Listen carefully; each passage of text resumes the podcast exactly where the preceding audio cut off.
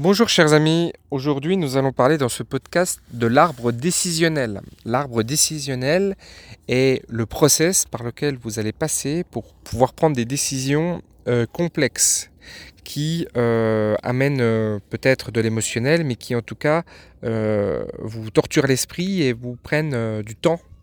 Enfin vous, avez vous prenez du temps pour décider parce que c'est des, des, décisions qui sont, qui sont difficiles. Alors, un petit peu comme tous les podcasts, je fais ce podcast parce que je, fais actuellement un arbre, euh, un arbre décisionnel. Dans un premier temps, je vais vous expliquer pourquoi euh, le process de l'arbre décisionnel est intéressant quand on est face à des, décisions compliquées. Quand on est face à des décisions compliquées, on va prendre euh, le, temps d'y réfléchir, on va poser peut-être la question à des associés, à des amis, à de la famille, mais on est toujours dans une démarche de, de, de, je me creuse la tête, je, je réfléchis. Et à un moment, quand on est dans des décisions qui sont des décisions complexes, on a besoin d'aller plus loin que d'être simplement dans cette, dans cette réflexion. On a besoin de poser précisément, concrètement, les avantages et les inconvénients de faire ou non un type de choix. Et donc, euh, c'est quelque chose qui est euh, rationnel, qui fait appel au cerveau gauche et dans lequel on va euh, poser par écrit les problématiques qui sont dans notre tête. Le fait de les poser par écrit, c'est que déjà, juste ça, on gagne en clarté.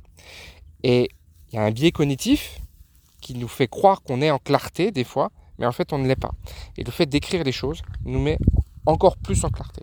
Donc, soit vous pensez avoir déjà de la clarté sur la décision que vous devez prendre, mais en fait, ce n'est pas le cas. Ou en fait, c'est le cas, mais le fait de le faire, de faire cet arbre décisionnel et le fait de poser par écrit, ça va vous confirmer une intuition. Donc euh, évidemment, l'arbre décisionnel va être euh, assez adapté quand on a des décisions financières, parce que la décision financière, euh, on va pouvoir poser par écrit et aller jusqu'au bout du process et de se dire, bah voilà, combien je vais gagner à la fin entre acheter un bien A et un bien B, par exemple.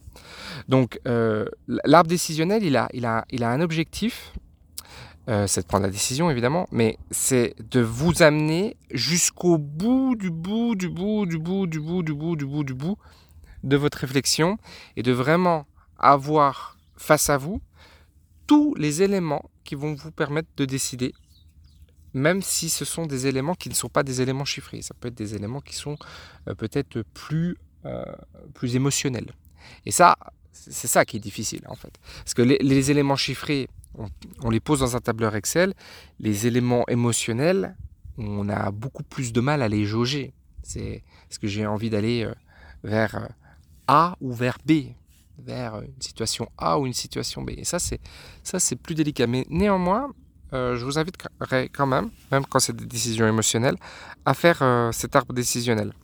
Donc, euh, on va prendre des exemples. Alors, on pourrait prendre, je sais pas moi, un exemple de bah, d'acheter par exemple un bien A ou un bien B et de le conserver pendant une durée A ou une durée B. Bon, bah, c'est assez simple.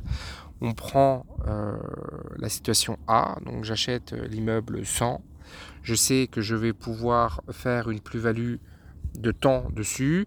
Cette plus-value, elle va être taxée si je suis en société à l'IS, si je suis en, LMNP, si je suis en LMP, le, locataire meublé euh, professionnel, et je vais, je vais tout poser. Ensuite, je vais poser la durée de détention, l'abattement de la durée de détention, les intérêts que je vais rembourser tous les ans, l'augmentation des taux, donc augmentation des taux, c'est-à-dire si je l'achète maintenant, si je l'achète dans un an, on sait que les taux pourraient doubler d'ici un an par exemple. Donc euh, ça baisse la rentabilité. Le fait que je vais vendre dans un an, dans deux ans, si les taux montent, si les taux descendent, bref, je vais vraiment mettre l'intégralité des, euh, des éléments qui sont en ma possession pour pouvoir euh, décider, notamment tout ce qui va être attrait à la fiscalité et au financement et puis, euh, par-dessus ça, ben, je vais dire, est-ce que je vais, ah, bah, je sais pas, est-ce que c'est un bien que j'habite? Donc, je suis en résidence principale. Est-ce que c'est un bien que je revends euh, au bout de 4 ans sans avoir été propriétaire de ma résidence principale? Auquel cas, je peux bénéficier d'une exonération sur la plus-value. Donc, vraiment aller jusqu'au bout du bout du bout. Et ça, ça va vous permettre de mettre et de voir des situations que vous n'aviez pas anticipées au départ, des choses que vous n'aviez pas anticipées au départ, et c'est vraiment de construire l'arbre décisionnel de cette manière-là. Donc ça, c'est la partie facile. La partie euh, plus difficile, par exemple, ça va être de, la partie émotionnelle. Donc, euh, je vais trouver une autre situation donc j'ai eu quelqu'un au téléphone récemment qui avait un choix professionnel entre le fait de continuer à travailler avec une entreprise ou de euh, basculer dans une autre entreprise. Le fait de basculer dans une autre entreprise lui donnait un avantage énorme, c'est qu'il pouvait rentrer avec, en prise de participation dans son entreprise. Alors les avantages et les inconvénients qu'il avait, c'est que d'un côté, s'il restait dans l'entreprise dans laquelle il était, il avait... la certitude d'avoir le rendement qu'il avait, mais une perspective professionnelle faible. Euh, donc on aurait pu euh, écrire l'arbre décisionnel ainsi, bah, par exemple, quels sont mes revenus? Euh, Je suis mes revenus aujourd'hui, et puis mes revenus à 5 ans. Donc on aurait pu écrire comme ça. Ensuite, de l'autre côté, il avait un risque, c'est que sa, sa, qualité, le, fait qu'il ait un intérêt à rentrer dans notre entreprise et puis surtout que notre entreprise ait un intérêt à le, à le alors c'est pas un recrutement parce que c'est en prestation de service, mais il, pouvait, il pouvait perdre euh, l'avantage en fait, l'avantage qui que lui, le fait de changer d'entreprise, ça lui faisait perdre ce, ce pourquoi l'autre entreprise euh, le, recrutait euh, à travers une, une de service plus prise de participation. Donc là, il y avait un risque, euh, face à ce risque, euh, il y avait un deuxième risque, c'est que la deuxième entreprise était beaucoup plus petite, vraiment beaucoup plus petite. Par contre, elle avait prouvé son marché, elle avait prouvé son, son, elle avait trouvé son product market fit, hein, elle, avait, elle avait prouvé son, son, produit sur le marché. Et donc, euh, elle était plus petite, mais donc elle avait un, donc un potentiel de, de, de, de, croissance plus important. Donc, la, prise de participation elle était plus risquée, mais elle pouvait rapporter beaucoup plus. Mais face à ça, entreprise plus petite, et un risque pour lui, en switchant d'une entreprise à une autre entreprise, de perdre euh, ce pourquoi il avait été recruté, et donc il, aurait, il perdait, le, il perdait son, son, avantage, et donc ça aurait pu le partenariat, et puis il aurait pu euh, devoir changer de métier à cause de, à cause de ça. Donc euh, c'est ce qu'on appelle un risque reward. Donc quel est le risque par rapport au gain? Donc euh, là, je conseille de d'écrire quel est le gain potentiel. Donc difficile à estimer, combien l'entreprise peut valoir dans 5 ans, mais faire quand même le process, quand même écrire des chiffres, quand même poser des chiffres, et puis de mettre ça en balance et de pouvoir euh, mettre ça en balance. Donc lui, il y a un aspect émotionnel très fort parce qu'il y a, un potentiel de gain fort, mais il y a un risque de perdre aussi assez fort. Donc il y avait c'est ce dualisme-là. Et donc, euh, l'idée, c'est vraiment d'écrire et d'aller jusqu'au bout de cette rédaction et de pouvoir poser euh, les chiffres. Ok, euh, je sais pas, on peut arriver sur un gain x10 d'un côté, alors que de l'autre, on n'est que sur un x3, par exemple. Par contre, probabilité d'arriver jusque-là, d'un côté 100%, de l'autre côté peut-être 50%. Et donc, ça nous donne un ratio de gain, en fait. Là-dessus, je mettrais aussi euh, le travail, combien de temps il me faudrait pour euh, arriver à ce résultat-là des deux côtés. Et donc, en fait, j'arriverai en fait, à, un raisonnement qui est un raisonnement de, probabilité financière. Là-dessus, il y a une surcouche qui est euh, celle de l'enthousiasme. Qu'est-ce qui m'enthousiaste le plus entre les deux? Moi, je le sais, ce qui, ce qui l'enthousiaste entre les deux, là où il est le plus enthousiaste, c'est évidemment le, challenge numéro 2. Donc, je mettrai en plus un, bonus par rapport à, ça sur le challenge numéro 2 en disant, ben voilà, euh, ok, il y a, peut-être un risque reward qui est moins intéressant que le 1, ou pas, parce qu'il faut le faire.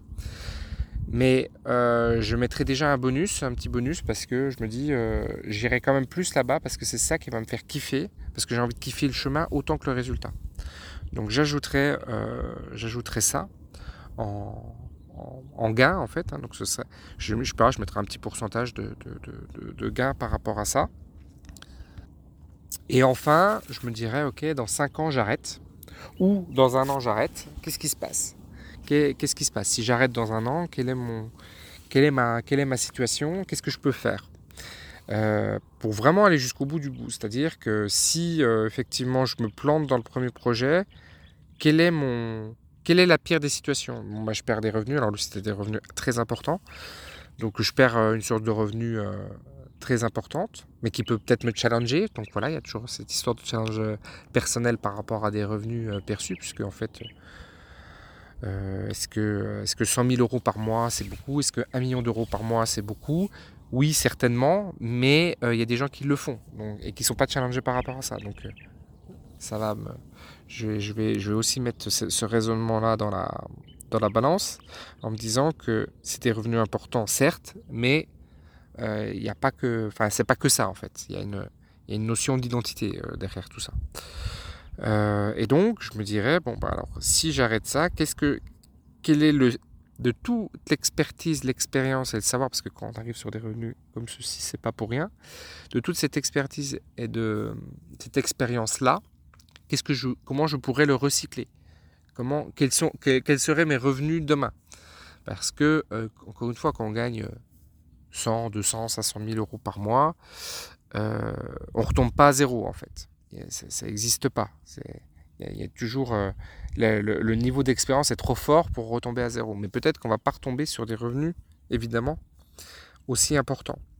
Donc, on, va juger ça. Donc, oui, donc si dans un an, je retombe, je passe de 200 à 50, par exemple. Donc, si je retombe à 50, euh, ça me fait diviser par 4. Et donc, ça, je vais l'intégrer aussi dans mon, dans, mon, dans, mon arbre décisionnel.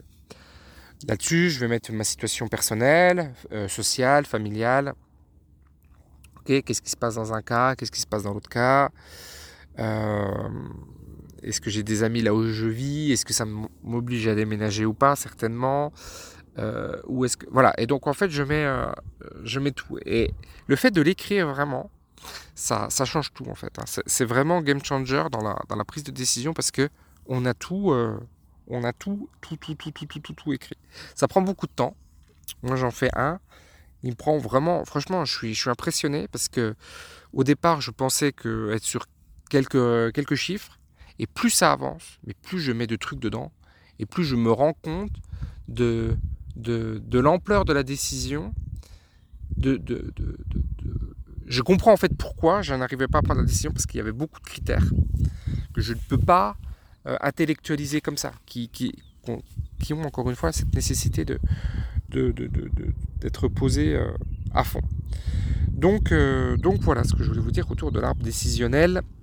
Je vous invite toujours à vous inscrire à la conférence autour euh, des concepts à succès des petites entreprises. Si c'est quelque chose qui vous intéresse de, détenir, d'être propriétaire d'une petite entreprise, certainement un des actifs les plus intéressants du moment compte tenu euh, de la situation de marché, compte tenu de, plein plein de choses. Euh, donc c'est un actif qui est difficile à détenir, dans le sens où il faut le trouver, il faut aller le chercher, mais, une fois qu'on en a un, ben après c'est assez, intéressant de pouvoir le faire grandir et puis de pouvoir faire l'acquisition d'autres types d'entreprises de ce type. Je vous dis à bientôt, ciao